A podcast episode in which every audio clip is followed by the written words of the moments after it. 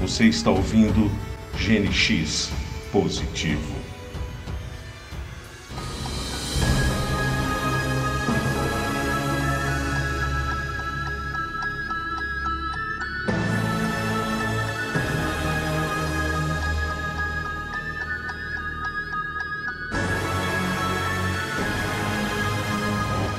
Olá, sejam todos muito bem-vindos. Começa agora o 19 episódio do podcast GNX Positivo. Aqui quem fala é o Gustavo Silva e eu esperava ver o Mubius pilotando um jet ski. Fala galera, Diego Mendonça, o nerd histórico, e estar aqui é o meu glorioso propósito. Ótimo. Aqui é o Antônio Teodoro e eu queria muito ter pelo menos duas variantes para ler tudo que eu preciso e ver todas as séries que eu quero. muito bom. Muito bem, caros ouvintes. Loki é o assunto mais falado do momento. O multiverso está batendo a nossa porta e para conversar comigo sobre essa série, eu trago aqui hoje dois convidados que vocês já conhecem lá do episódio 15 sobre o WandaVision.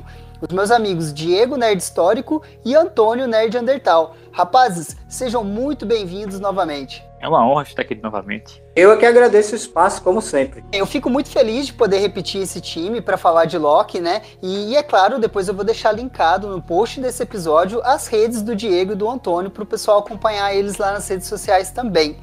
E antes da gente começar, lembrando os nossos ouvintes que este podcast vai ter spoilers sobre a série. Nós vamos fazer no mesmo estilo do podcast sobre o WandaVision. É, vamos comentar episódio por episódio. Então vamos nessa, porque o tempo é uma variante importante.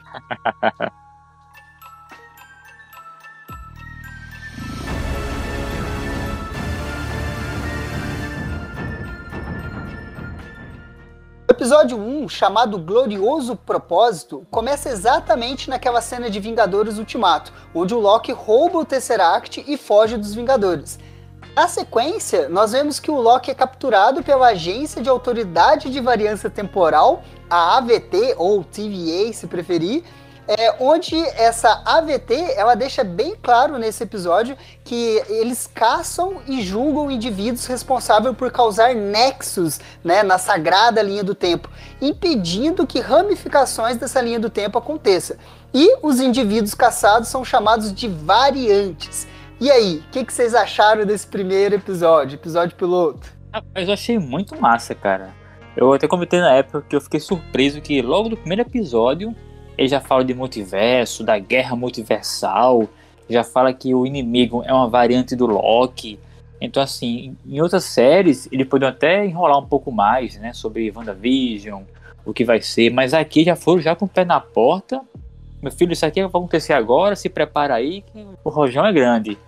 É, eu achei, eu achei assim muito didático, né? Embora assim concorde com o Diego aí no que ele falou, e assim ela veio com outro conceito em relação ao WandaVision que enrolou pelo menos aí uns dois episódios. Ela, ela já veio falando muita coisa, mas tem muita coisa que a gente já sabia lá do Ultimato, né? Então assim veio, veio só definindo e dando nome aos bois, como como dizem por aí, né?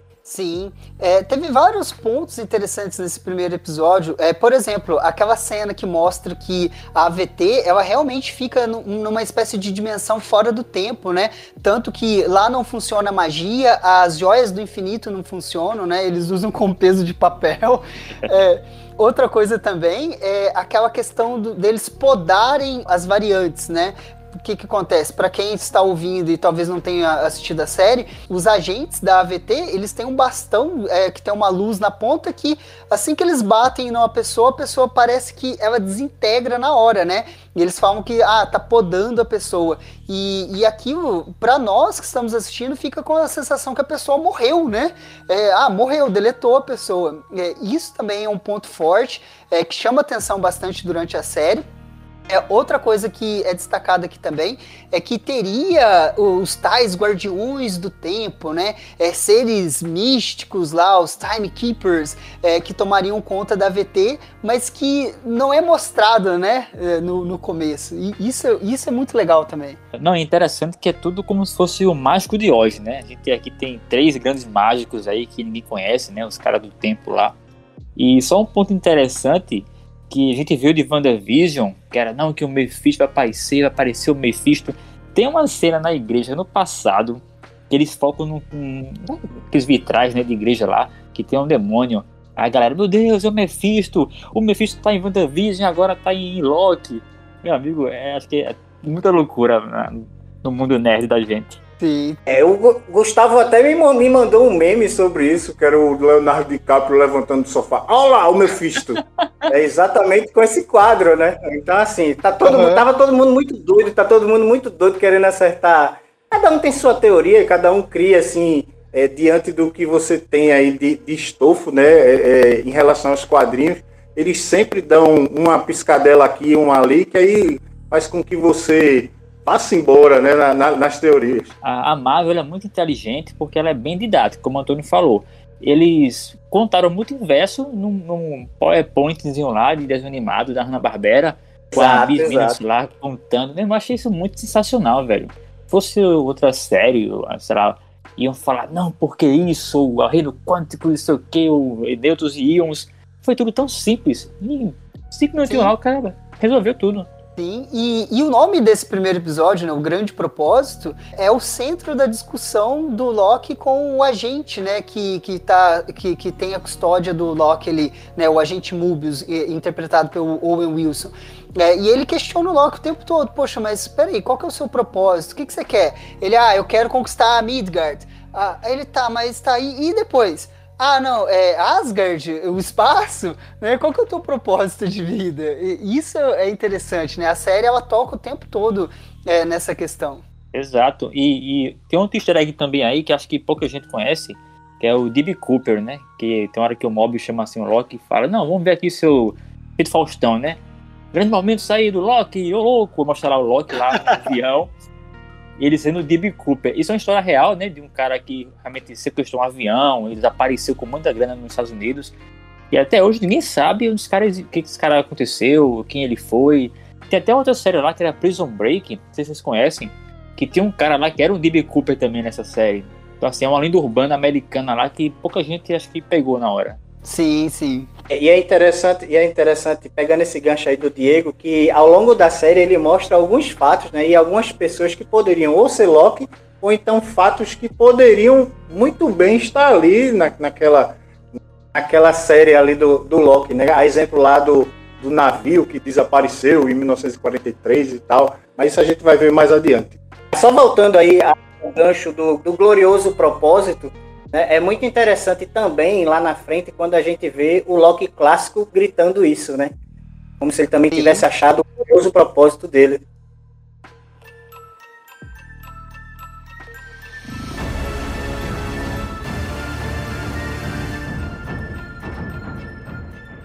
O episódio 2 se chama A Variante, porque como vimos no final do primeiro episódio, a AVT estava caçando um variante do próprio Loki Eis então que o agente Mobius ele propõe ao Loki que trabalhe com eles para caçar sua outra versão. O Loki, então, pensando como um Loki pensaria, ele acaba descobrindo que sua outra versão estava se escondendo em eventos apocalípticos, é, porque aqueles é, eram locais que não geravam ramificações temporais, né? Ou seja, é, não dava para ser rastreado pela AVT. É, é, então que descobrimos quem era a tal variante do Loki, né, nesse episódio. Qual foi a reação de vocês quando viram quem era a variante? Mas eu achei massa. Acho que eu não esperava que fosse. que ia mostrar logo de cara no segundo episódio, né? É, que seria a Lady Locke, né? Uma versão do início da Lady Locke. Que foi a galera, poxa, mas será que é a Lady Locke? É Encantor? Quem quem é?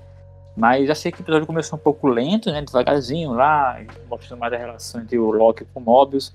Mas quando chega pela parte lá do Apocalipse lá com a Sylvie, pô, achei muito massa, velho. É, eu também, eu também achei, eu achei bastante. Foi uma acelerada que deu também na, na narrativa, né? Principalmente quando apareceram lá aquelas cargas de reset que já tinham aparecido no primeiro capítulo. Ela sequestrando aquelas cargas de reset, a gente já sabia que ia acontecer alguma coisa ali, que ela ia fazer alguma coisa com essas cargas de reset, né? Agora só não gostei assim, porque no final ela mostra aquelas cargas de reset lá em vários pontos, né, do, da linha do tempo. Aí eu, caramba, que massa, vai pipocar tudo agora. Aí no seguinte lá, tudo normal. Eu, gente, já? Resolveu muito rápido. É, é, essa questão dessa personagem, a, a, atriz, eu gostei bastante dela, né? A Sofia de Martino. É, e realmente, é o que o Diego falou, né? Ela veio como uma mistura de Lady Locke com Encounter, é, ah, é a Sylvie, e, e, e, ficou legal. Só que aí, uma coisa que até agora parece que não entrou na minha cabeça direito é o seguinte é, como que ela é uma variante do Loki, e depois, mais para frente, nós vamos comentar, tem outras variantes do Loki, é, sendo que teria só uma linha do tempo sagrada. Então, peraí, então são várias linhas do tempo sagradas, é, são universos paralelos, cada um com sua linha do tempo sagrada. Isso que a série não explicou direito, ou eu que fui muito burro e não entendi. Vocês entenderam isso? Olha, assim, o, o que, que eu achei da história, né? Ali, ali assim, sempre que um, uma pessoa ela vira uma variante, ela é tirada da linha do tempo sagrado, né? E aí, e aí assim, aquela. Quando ela vira variante, ela dá aquela ramificação e aquilo ali tem que ser podado. A, a, aquela linha ali que foi recém-criada. Foi o, que, foi o que aconteceu com a Sylvie, né? A gente vê isso. A partir do momento que ela que ela começa a despertar a bondade dela e tal, ela é retirada da linha do tempo dela e é resetada. Eu, eu achei que fosse isso. E aí, Diego, o que é que tu achaste? Amigo, é complicado, porque eu nem pensei nisso mesmo. Porque se tem uma linha única, teoricamente era para existir só um Loki, só um Vingadores, só um Hulk. Mas tem vários Lokis, então quer dizer que tem linhas paralelas e o, o cara que escolhe qual que é a correta, não, essa daqui que é a correta, essa aqui é a outra que não é. É muito complexo mesmo. Dá para ter várias teorias aí. Exato. Por exemplo, igual o, o Antônio falou, é que a Eva foi podada lá, ela foi resetada a linha do tempo da Sylvie. Aí a gente pensa assim, tá, mas ela conseguiu crescer, ela envelheceu e ela foi vivendo, pulando de momentos apocalípticos em momentos apocalípticos. Ok, até aí justificaria ela ter toda uma história de vida e, e ok. O problema é quando aparece várias outras variantes do personagem lá na frente. É, e eles viveram suas histórias, tiveram né, suas jornadas, envelheceram, mas aonde que eles fizeram isso? Não é uma linha do tempo sagrada, entendeu? Por isso que vem esse questionamento. Ah, então são mais de uma linha do tempo sagrada? É, já tinha multiverso, então? Eu acho que isso eu realmente não entendi. Esse confuro bem grande mesmo. Porque, como você falou, é, quando o cara fala lá no finalzinho, né, o, o o aquele que permanece, e não, destruir várias, enfim, é, várias versões minhas, dá a entender que tipo, só existe um círculo, uma só linha que é contínua. E a TVA tá só cortando lá o que aparece que é diferente. Mas se eu tenho um Loki jacaré, um Loki jogador de futebol e um Loki é, herói, não faz sentido. Eu tenho várias ramificações ao mesmo tempo. É complexo mesmo. É, eu acho que a resposta está aí mesmo no que vocês falaram. Né? E o Nathaniel ele fala lá que ao longo do tempo ele eliminou várias linhas do tempo e tal. E onde é que e como é que ele a, é, a, partir de quando ele vai eliminando essas linhas do tempo, vai podando as pessoas e as pessoas vão caindo lá no vazio, né? Por isso que a gente tem lá no vazio várias versões de Loki, de do, do Mobius estava lá também que foi podado. Agora o que eu achei estranho foi a gente ter visto só Lokis no vazio, Lokis, a, a Sylvie e o Mobius, né? Devia ter assim, todo mundo que foi, todo mundo que foi podado Claro, ele também aproveita muita gente para colocar na AVT, né? Assim, a gente sabe que a AVT todos são variantes. Mas, assim, realmente fica. E, aí, e aqui a gente está se esforçando para explicar uma história que a própria série poderia ter explicado, né?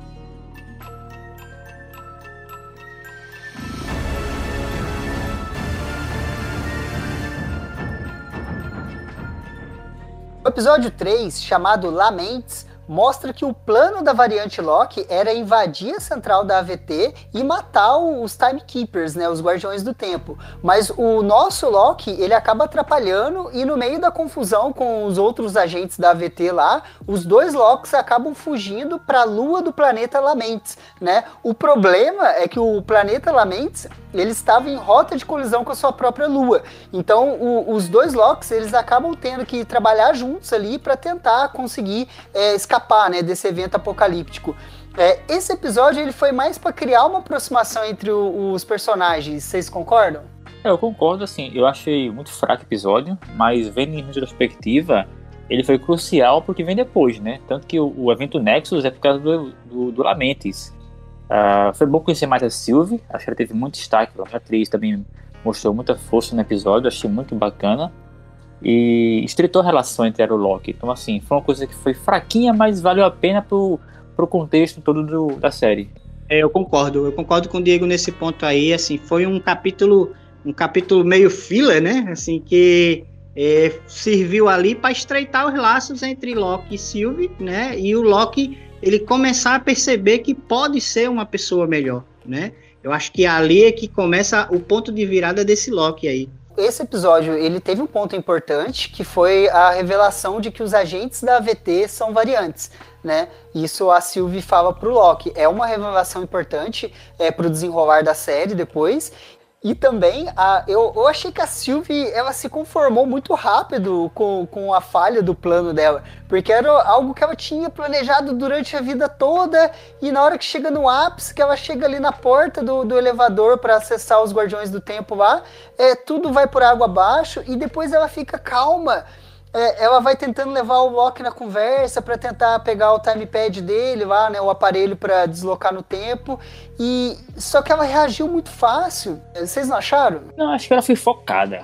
O Loki é meio doido, mas ela é focada na missão dela. Não vou aqui manipular o cara, devagarzinho aqui. É tanto que quando deu errado mesmo lá em Lamentos, ela deu um piti, né? Deu um gritão lá que soltou as, as feras lá para relaxar. É, foi exatamente isso. E assim, ela, a todo momento é provado que ela, ela tem uma inteligência superior à do Loki que a gente vê, né? Esse Loki que, que saiu do Ultimato. Então ela tá a todo momento ali tentando passar a perna nele, né? Tentando ou convencê-lo, ou, ou, tenta, ou, ou tentando seduzi-lo de uma determinada maneira, não é, é, amorosamente, mas pela lábia, né? Como a gente fala normalmente. E a todo momento ele, ele se ligando na história, ó, isso aqui não vai, você não vem por aqui que aqui não dá certo. Eu não vou te entregar o, o, o não vai dar certo por aqui. E aí no final, é como o Diego está dizendo, no final quando ela vê que realmente os planos dela não vão dar, não vão dar certo, aí ela se desespera.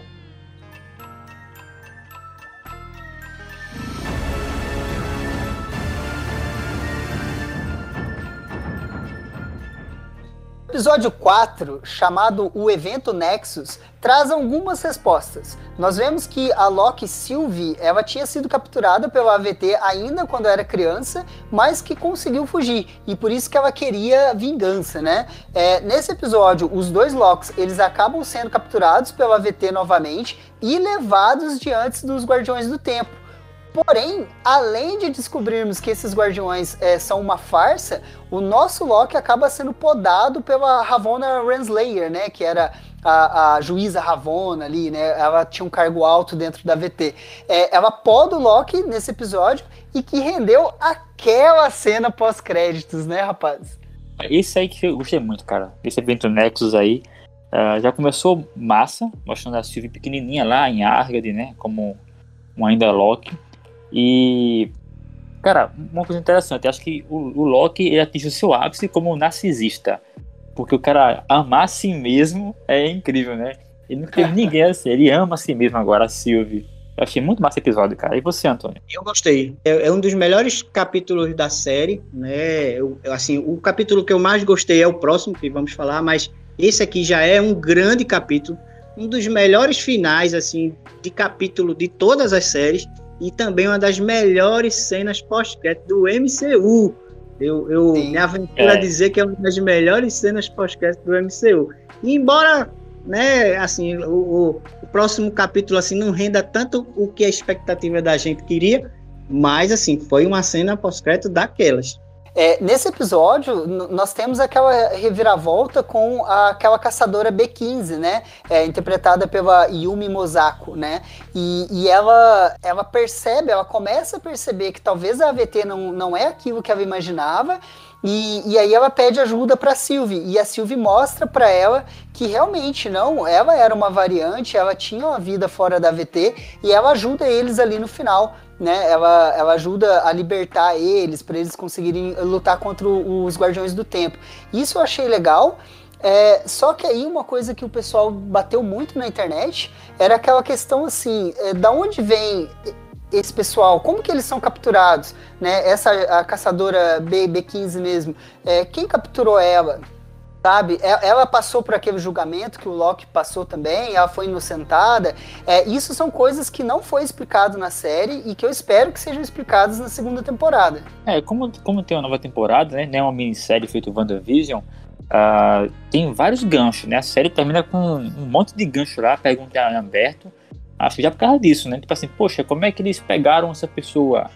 Será que, é, tipo, o Mobius capturou a B15, alguma época de lá o Mobius teve a mente também resetada, ele teve a mente apagada para não lembrar que ele capturou a B15. Então isso é muito Sim. não tem como saber. Com certeza.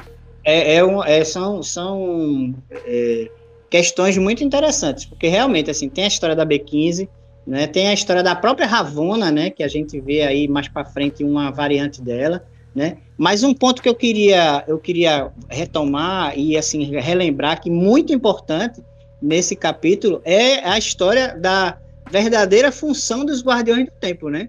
Que ratificou aí a teoria de muita gente dizendo assim que os, os Guardiões do Tempo era só era só a, a, a fisionomia do Mágico de Oz que aparecia ali para todo mundo, né? O Mágico de Oz realmente ainda estava por trás das cortinas. Muito bem colocado. E nesse episódio também vale comentar que o, o Mubius também foi podado, né? Porque ele, ele decide, ele descobre que realmente a AVT estava mentindo, né? Ele consegue acessar o vídeo da, daquela outra caçadora que, que desapareceu, né? Que tinha sido dominada pela Loki. E aí ele, o, o Mobius ele resolve ir pro lado do Loki, fala, não, vamos resolver isso. E, e aí, nesse instante, ele é pego e é podado, né? É, e sobre a cena pós-créditos, aquele Loki clássico com aquela roupa dos quadrinhos, gente, deu o que falar a semana inteira, né?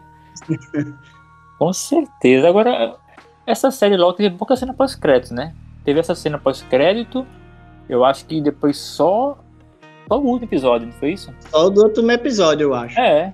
Eu lembro nem, só. Nem, nem, nem, uma cena, é um carimbo, né? Detalhe, é um carimbo é, só. Não, não, e aquilo ali, pelo amor de Deus, tinha gente falando, ai, a cena pós-crédito do sexto episódio. Gente, mas isso aí a gente já sabia desde antes de começar a primeira temporada.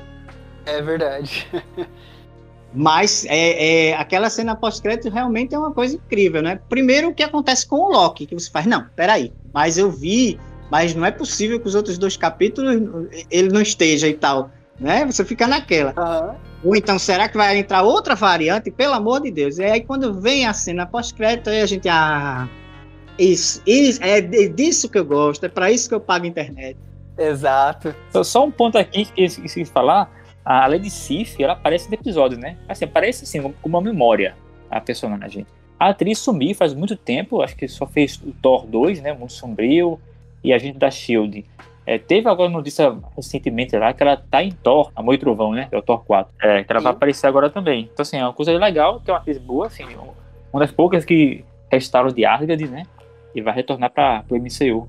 E, e, assim, só um adendo nessa história aí que o Diego falou, essa, essa parte aí, né, desse, desse looping, é uma passagem, uma passagem do, de um conto nórdico mesmo, né, da, da mitologia nórdica, isso aconteceu lá é, na, na, mitologia. O Loki corta o cabelo de Sif e ela vai, ela vai tomar satisfação com ele, aquilo realmente, aquilo realmente existiu na mitologia nórdica. Que massa, sabia não. Não sabia também não. Eu, eu queria até comentar, assim, da, daquela ceninha pós-crédito do Loki falar, né, ah, eu morri, eu tô em hell.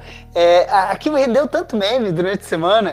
é, fizeram um meme com o, o, Owen Wilson caído no chão. Ele, eu morri. Aí na hora que mo é, mostraria, né, o que que tava na frente dele, eles recortaram os locks, aí colocaram várias versões do Owen Wilson é, em outros filmes. É, não, morreu não, mas vem com a gente se você quiser continuar vivo. É, foi demais. E eu queria comentar aqui uma coisa que eh, no episódio de WandaVision, vocês dois ah, tiveram dois acertos ali. O Antônio eh, chegou a comentar da AVT, da Agência de Variância Temporal, lá, eh, quando nós falamos de WandaVision. E aqui realmente nós vimos, né, como um todo. E o Diego, ele já tinha cantado a bola do Kid Lock. É, ele tinha falado, ah, tem certeza que vai aparecer o Kid Lock aí.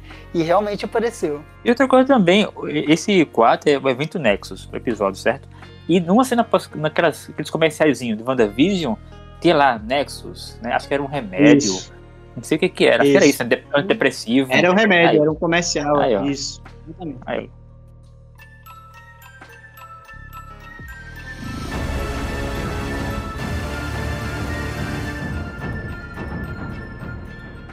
Episódio 5 é o episódio do fanservice. A começar pelo título, Jornada ao Mistério, que era o título da revista da Marvel onde o Thor e o Loki fizeram sua estreia, né? A Journey into Mystery. É, nesse episódio, nós vemos é, que as pessoas que são podadas pela VT, elas são transportadas para uma dimensão fora do tempo, chamada vazio, né? Uma espécie de dimensão lixão, e tudo que cai lá é consumido pela criatura extradimensional chamada Alioth, né? É, que é um tipo de tempestade viva que devora tudo. Bom, é, o mais curioso é que há várias versões do Loki nessa dimensão. E eles vivem fugindo e tentando sobreviver ao Alioth. Mas o plot do episódio é quando a Sylvie se autopoda, né? Ela é, poda a si mesma e vai para o vazio atrás do Loki. É então que o grande plano é tentar encantar o Alioth para tentar chegar até o grande vilão que está por trás da VT. Rapaz, ó, isso aqui é tão bom esse episódio que merecia um podcast só sobre ele. Porque o que tem de easter egg, de detalhe, meu amigo, é muita coisa, pô. É verdade, eu digo que esse episódio aí foi, ele assim, ele agradou gregos e troianos, né? Agradou tanto aquela galera chata, os, os que eu chamo de os, os ogros cool, né? Quanto a galera que é fã, fã do, do MCU, que só conhece mesmo é, é, o, o, que aconteceu no cinema e tá conhecendo agora o que acontece nas séries. Agradou tanto a uns quanto a outros, né? Do tanto que de referência que tivemos. Vocês conseguiram pegar todos os easter eggs ou foram ver na internet depois? Peguei um bocado, assim, assistindo o, o episódio. Eu não vi o Thanos, né? O helicóptero do Thanos, só vi depois. Falei, caramba, mentira que tá lá. Quando eu voltei assim um pouquinho, né? Falei, oxe, é mesmo, cara. Pegaram uma cena, tipo, bem B do gibi e botaram lá, helicóptero do Thanos. Que fala sério. E o Thor sapo, é, eu vi assim rápido, falei, peraí, o que, que isso aqui é? Um Thor pequeno? É um Thor com as partículas PIN? Aí eu voltei assim, dei uma pausa pra ver, só que tá muito escuro, né?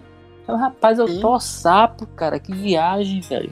Não, eu fiquei igual o meme que o Gustavo passou pra mim, do Leonardo DiCaprio. Olha lá, olha não sei o quê. Eita, não sei o quê. E assim, eu peguei, eu peguei vários. Pra, pra ser sincero, o único que eu realmente não, não peguei foi o da Torre dos Vingadores, que não era mais Torre dos Vingadores, era a Torre Kang, né, com Q. É, enfim, aquela ali eu realmente eu não tinha pego. E aí só vi depois que eu tava vendo alguns vídeos lá de youtubers e tal. Aí eu, eita, e voltei para ver. É, eu sou muito ruim para pegar easter egg. O único que eu peguei foi do sapo do trovão mesmo, que tava na cara. É, mas aí depois eu vi o pessoal falando na internet eu fui atrás para ver. Então aparece uma estátua do Tribunal Vivo, né? É, tem Isso. uma. Tem, tem uma nave da Shield caída no fundo é, helicóptero do Thanos, enfim. Assim, a, a, sobre aquela cena do Loki clássico, gente, que cena foi aquela, né? É, é, enquanto os dois Locks principais lá estavam tentando encantar o Alioth, é, do nada chega lá ele com todo o esplendor, usando aquela magia dele, é, e, e, aquilo ali foi muito, muito demais mesmo. Eu acho que o Stan Lee e o Jack Kirby lá de cima, lá no céu, eles olharam aquilo e deram aquela risadinha. É, era isso que eu queria ver. cara, e também assim, é um roteiro bom e um ator sensacional, né? Porque o cara poderia ser tipo, ridículo fazendo assim um negócio lá, de sungão amarelo lá. Só que Sim. ficou muito bom, pô. O cara, o ator é um ator situado. A cena foi incrível e, tipo, ah, glorioso propósito. Quando ele morre assim, é coisa de chorar, pô. Sem frescura. Eu também concordo, assim, uma coisa que, que as pessoas falam e que eu concordo também, assim, é que o Tom Hiddleston, ele é um ator tão bom que os atores que estão ao seu redor brilham muito, né, quando estão ao redor dele, ele consegue ser uma escada muito boa. E esse Richard E. Grant, né, que fez o Classic Lock, rapaz, o cara, o cara conseguiu, o cara conseguiu ganhar a série, né, num capítulo. Aham. É, e nós comentamos, né? Vocês falaram de ah, tem o grande mágico de Oz por trás de tudo isso. E aí, quando ele vai fazendo surgir aquela cidade, é, era Asgard, né? É, isso. Que, que, que, com todo aquele tom esverdeado do poder do Loki, aquilo ali lembrou muito, né? Remeteu muito àquela cidade de Esmeralda do, do Mágico de Oz. Interessante demais. Uma boa sacada mesmo. É, a referência, a referência ao Mágico de Oz é muito forte na, na série, né? Ela é muito forte. Tem essa história da, da Cidadela Esmeralda, tem a história lá no final, que quando a Sylvie consegue encantar o, o Alioth, ela, ela abre aquela, aquela nuvem verde também, né? Porque o tom do Loki todo é verde, né?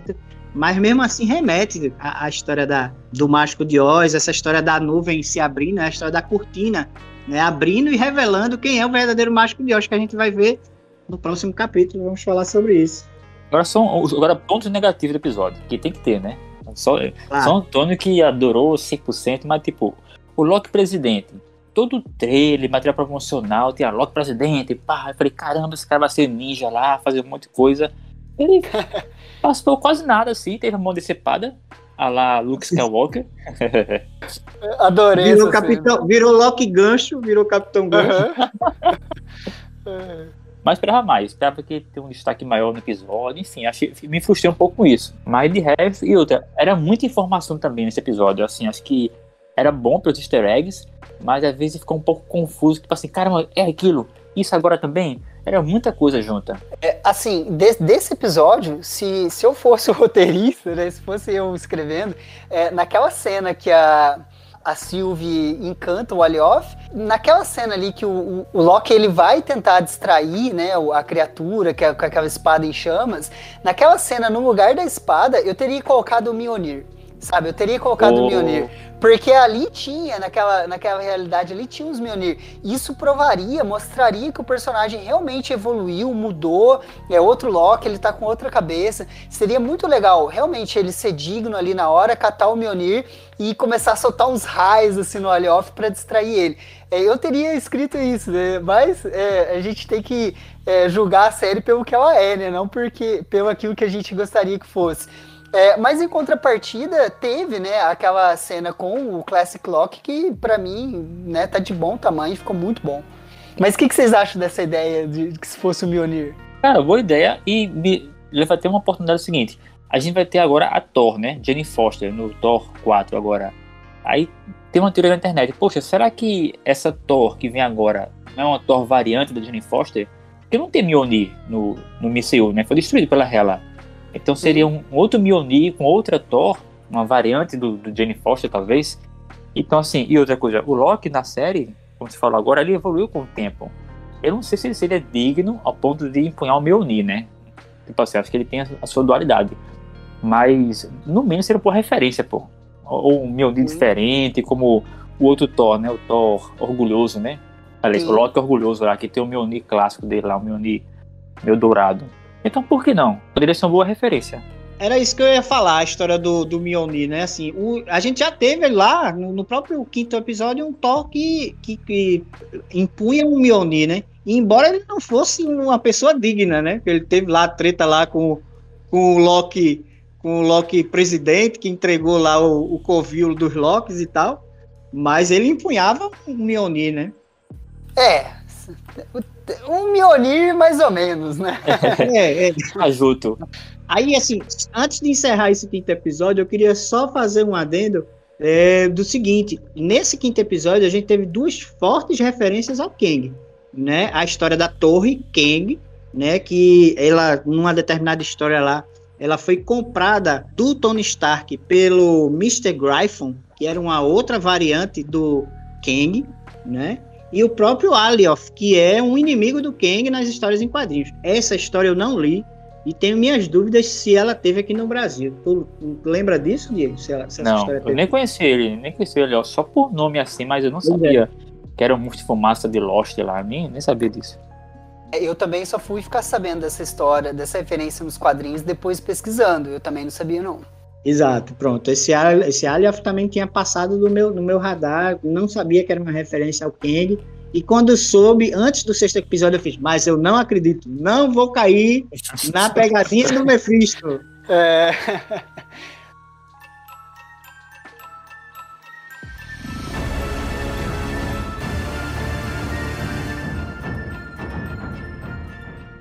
O sexto e último episódio, chamado Por Todo Tempo, Sempre, nós vemos quem estava por trás da VT. Era ninguém menos que uma versão variante do Kang, o Conquistador. Ele se apresenta como um cientista do século 31 que descobriu a existência do multiverso, mas que outras versões dele próprio começaram uma guerra interdimensional, né? E, e que a única forma de conter essa guerra foi estabelecendo apenas uma linha do tempo sagrada. Ou seja, né, teve que ter a criação da AVT. A grande questão do episódio é se os Locks vão concordar com esse pseudo-vilão ou não.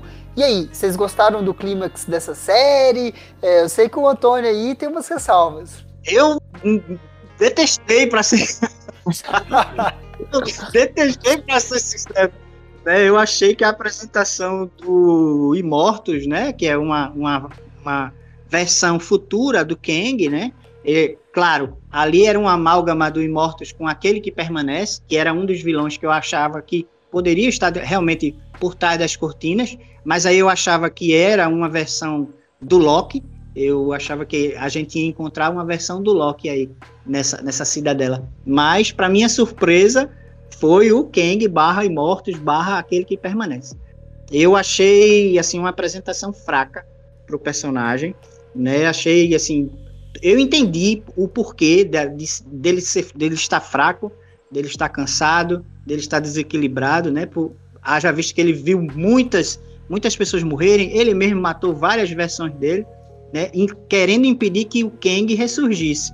É, é bom salientar que o Kang existiu, que em um determinado momento ele faz, eu já fui chamado de conquistador, né?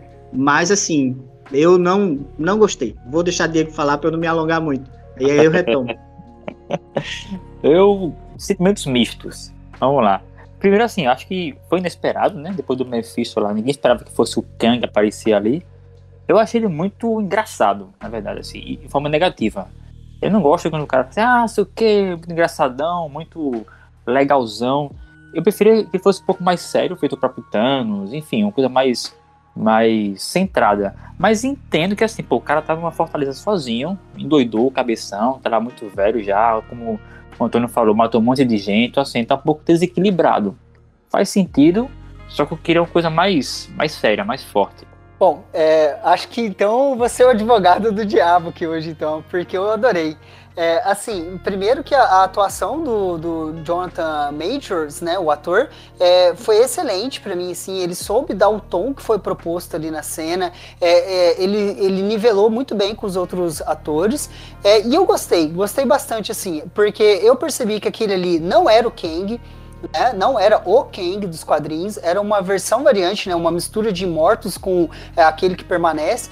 É, e, e, eu achei que ele colocou muito bem as explicações que ele colocou, o jeito que ele falou, é, um pouco pirado, talvez por estar isolado, é, mas é, é se ele tinha razão em tudo que ele estava falando, é, eu acho que ele nem se enquadraria como vilão, porque ele criou a VT, criou aquilo lá tudo para evitar a guerra mesmo, para evitar o caos, para evitar o, o Kang, o Conquistador. É, então eu achei que ficou muito legal esse personagem aí. Eu posso mudar de opinião, talvez é, reassistindo, mas eu gostei. Mas sabe o que é legal? Assim, acho que o Mitsui, é, é inteligente.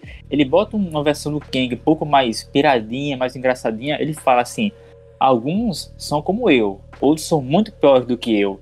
Por causa esperar, caramba, eu vi o cara aqui todo engraçado, comendo maçã, e outro aqui é um cara pior que Thanos, tá ligado? Tem várias versões, uma pior que a outra. Que tem o Kang, tem um faraó Amatute, eu acho, né? Não sei. Tem o faraó, é, tem o Kang, tem o Centurião Escarlate. Então, assim, são várias versões diferentes. Tem o Kid, o, Kid, o Iron Lad. São várias versões para pensar, poxa, realmente é, aquele bonzinho ali era tipo o mais light de todos. Tem um cara muito pior aqui pela frente que faz o contrapeso com o Imortus tem, tem determinados quadrinhos que tem o Tribunal dos Kangs. É tanto Kang que são tantas vari, variáveis do Kang, eles formam um tribunal, assim, então vários, dezenas de Kang, né, em, em determinados quadrinhos. Então, assim. É um Kangaral. Exatamente. Mas é o que vai acontecer, né? O que a gente viu, aquela malha toda lá, que, é, que, vai, que se tornou o multiverso, né? Cada linha do tempo daquela ali tem um, tem um, um Nathaniel Richards, que em, em, momento algum ele se denomina como tal, né?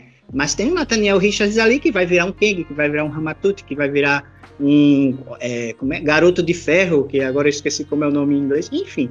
Né? Vamos ter aí muita coisa para poder pirar aí. E é por conta disso que essa, essa semana eu estava lendo que o Kevin Feige ele convocou uma reunião né, com os com os, os pensantes, né? Com as pessoas que vão fazer os roteiros, para delimitar e determinar o que é que se pode fazer ou não com o multiverso. Quais são os arcos dramáticos que podem ter e, e o que não pode ter em relação ao multiverso. Porque realmente, se deixar a coisa fica frouxa e perde o impacto, né? Ah, morreu aqui, traz uma variante. Ah, aconteceu isso assim, assim. Não, foi uma variante. Né? Perde o impacto. É verdade. É, eu queria fazer um comentário sobre o Kang, né? Para quem está ouvindo, né? Para os ouvintes que talvez não estejam familiarizados com o personagem. Ah, mas como assim ele é um vilão grande ao, ao ponto de combater os Vingadores? Como assim? É, o lance do Kang está muito ligado à tecnologia também, né? A primeira vez que ele apareceu nos quadrinhos foi lá no Quarteto Fantástico em 1963, se eu não me engano. Ele apareceu como Ramatut, né? Que o, o quarteto ele viaja para o passado, né, lá no Egito Antigo, e aí o Ramatut ele era um cara que veio do futuro do, do século 31, é, que pegou uma máquina do tempo e foi para o Egito para virar faraó. Né, com toda a tecnologia que ele tinha, ele meio que dominou todo mundo ali. É, então foi a primeira aparição do, do Kang, que nem chamava Kang. E aí depois ele vai pro nosso presente, interage com o Doutor Destino, e aí ele resolve voltar pro futuro dele. Quando ele vai voltar para o futuro dele, sem querer, ele acaba avançando para o ano 4000, né? Ele vai mil anos à frente. E aí ele encontra uma terra eh, com várias pessoas é, com a mente primitiva e tal, é, que, que ao mesmo tempo tinha uma tecnologia avançadíssima ali, que tinha sido criado por pessoas que vieram antes. E, e é aí que ele vira o Kang. Ele domina toda essa tecnologia do, do século 41, sei lá, é, e aí ele volta para o nosso presente e aí ele combate os Vingadores com base na tecnologia E aí ele já vem com toda aquela armadura roxa tal, com, com tons verdes. E esse é o lance do Kang, né? Resumindo aí, é tentando resumir, né? É bem complexo mesmo. Inclusive, o, o, tem um mistério do Kang, que tipo assim, de quem ele é descendente? Porque disseram que ele era descendente do Reed Richards, né? Do Conceito Fantástico. Outra versão fala que o Doutor Destino, que é um antepassado dele. Então o gibi sempre tem essa dualidade. Poxa, quem realmente é o Kang? De quem que ele descende, né? Quem que é a sua família? E o Antônio falou que ele chama-se Nathaniel Richard, né? Isso. Do, do Reed Richards. É. Mas até isso ninguém sabe se realmente bateu o martelo ou não. Não, e, e, Nathaniel Richards é o nome do pai de Reed Richards, mas é. o que você falou é certíssimo, assim, é, não existe não existe um, um martelo batido de quem Kang é, é, antepassado, se é do Reed Richards ou se é do Victor Von Doom, né? O Doutor Destino. Os criadores do personagem, né, o Stan Lee e o Jack Kirby, nas primeiras aparições, pelo menos nas primeiras aparições do personagem, eles é, mencionaram que ele seria um, um, alguém que descendeu do Doutor Destino. É, só que, mesmo assim, o Stan Lee não bate o martelo. É, no, no, próprio texto eles falam assim, ah, eu acho que pode ser o Doutor Destino, né? É, fica, fica realmente no ar isso. Interessante, né? Nessa história do Ramatut que vocês estão falando, é, que foi a que ele apareceu pela primeira vez, é, diz assim: ele pega a, é, a, a, máquina do tempo, que é aquela plataforma do tempo, de um antepassado. O, o nome dele está lá, Nathaniel Richards, só que quem criou a, a plataforma do tempo foi Victor Von Doom, não foi Reed Richards. Então a dualidade é justamente aí, entendeu? Sim, perfeito, bem colocado.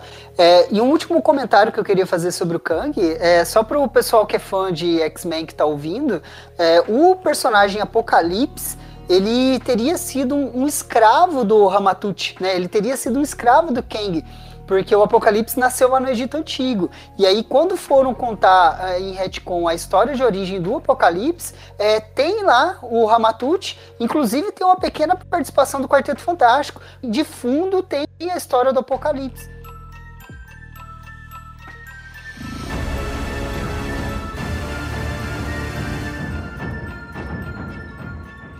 Bom, eu no geral eu gostei da série, é, mas ficou bastante ponta solta que eu gostaria de ver a explicação depois, mas que bom que tem uma segunda temporada já confirmada. Espero que essas explicações venham, é, principalmente aquela questão de é, ah, tem uma só linha do tempo sagrada, mas você tem vários locks. Ah, mas eles vieram das linhas do tempo que foram podadas pelo Kang, ok, mas que horas que vai explicar isso? É, aqueles futuros alternativos que o Doutor Estranho estava vendo lá, todas as possibilidades eram linhas alternativas? Estava é, na linha sagrada? Como que é? Ele estava vendo Nexus? É, então eu gostaria de ver essas respostas mais adiante. Mas no geral, gostei bastante. É, cara, eu gostei da série, é minha preferida. Acho que WandaVision, até sem Mephisto e com o Fake Pietro, eu achei mais divertido, mais bacana de acompanhar. Uh, mas foi uma série boa, acho que o ator é sensacional. Isso aí, como vocês comentaram, o elenco todo é muito bom. E evoluiu o personagem, cara, assim, no ponto A até o ponto B, ele acompanhou toda a evolução do Loki, assim como o Falcão na série dele, assim como a própria Wanda. Então, assim, achei tranquilo, sensacional. E espero mais respostas para Loki 2, né? E, obviamente, espero ver Mutante, cara, do MCU agora. Não tem desculpa nenhuma de trazer X-Men pra cá. Exato. pra quê? Pra que essa série? Me digam mesmo, pra quê?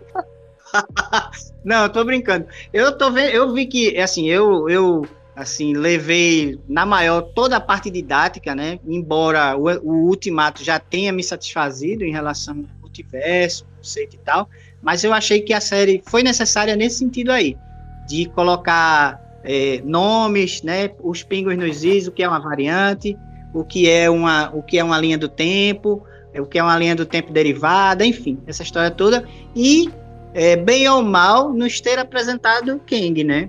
É assim, a parte técnica é incrível, né? Assim, a Disney mais uma vez fez uma série incrível falando da parte técnica, né? Ela conseguiu ali se, equipar, se equiparar ou mesmo ultrapassar a HBO nesse sentido, né? Os, o, o elenco sensacional, né? principalmente o Tom Hiddleston, mas aí a gente já esperava, mas o elenco sensacional.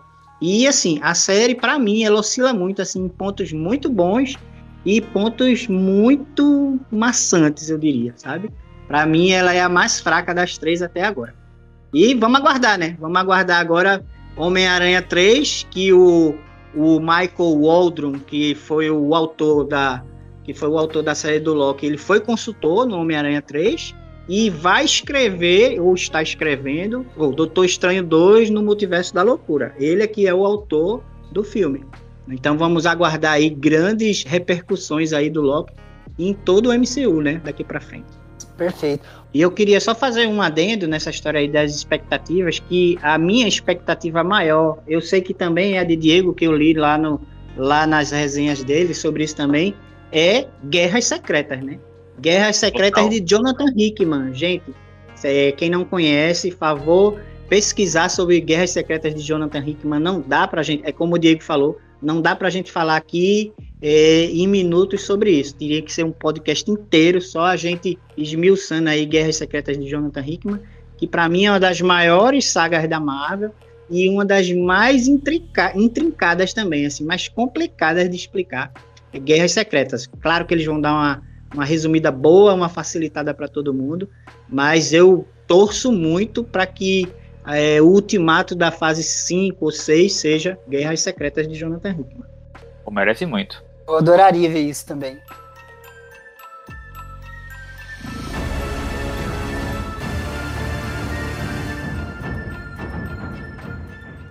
É, chegamos ao final de mais um episódio. Eu gostaria de agradecer demais a presença do Antônio e do Diego aqui hoje. Eu espero ver esse time aqui junto em outros episódios aqui do podcast. Rapazes, muito obrigado mesmo.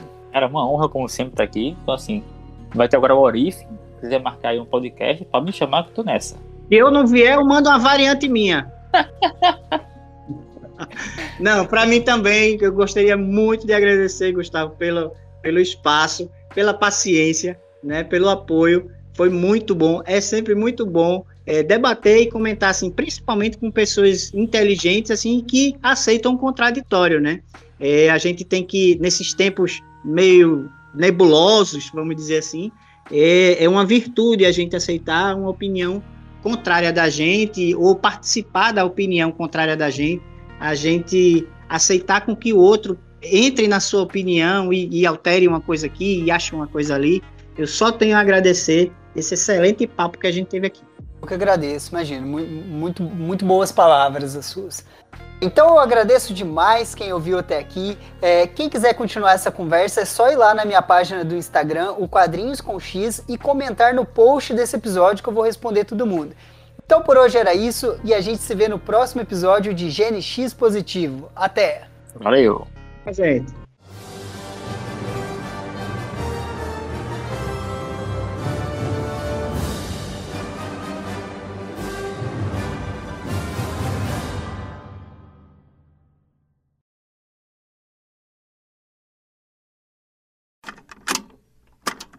Muito bem, se você ainda está aí me ouvindo, então quer dizer que você está nas cenas pós-créditos do podcast, ou seria áudios pós-créditos, né?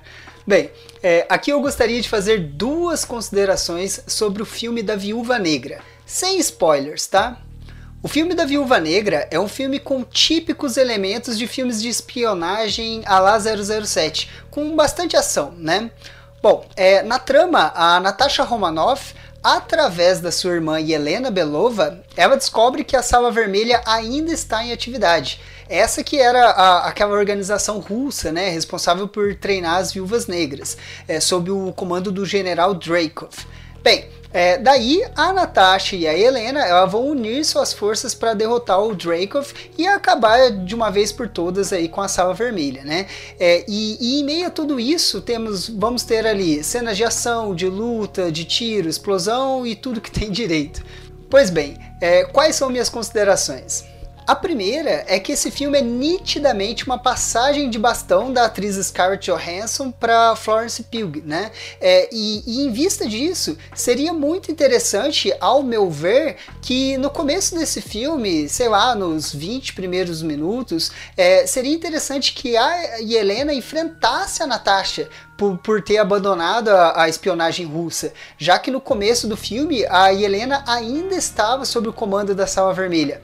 Isso seria muito legal é, ver elas em confronto para mostrar que a nova personagem estava à altura da, da viúva negra clássica, né? É, bem, daí depois a, a Natasha poderia libertar a irmã e as duas irem lá enfrentar o Dracov e etc. Mas é claro que isso é o que eu acharia legal de ver. Mas eu não posso julgar o filme pelo que eu gostaria de ver, né? Eu tenho que olhar para o filme pelo que ele é. E sendo assim, eu posso dizer que fiquei bastante satisfeito com o resultado final, sim. A minha segunda e última observação é que vão ter vários marmanjos falando que não gostou do filme, dizendo que é raso, que faltou carisma e blá blá blá mas é, serão os mesmos marmanjos que adoram filmes do The Rock, é, do Jason Statham, é, do Vin Diesel, sabe? É, aqueles filmes de porradaria, tiro, explosão, com roteiro raso, tal, entretenimento, enfim. É, mas então qual que é a diferença desses filmes aí para esse filme da Viúva Negra? É, para mim parece o um, mesmo tipo de, de entretenimento, né? Algo semelhante ali. É, então o que, que eu quero dizer com isso? Bom, é, é, que tem gente que vai falar que o filme da Viúva Negra é ruim só porque não é o homem branco, hétero, musculoso que vai salvar o dia, entendeu? É, bem, então essas eram minhas considerações sobre o filme da Viúva Negra. Até o próximo episódio.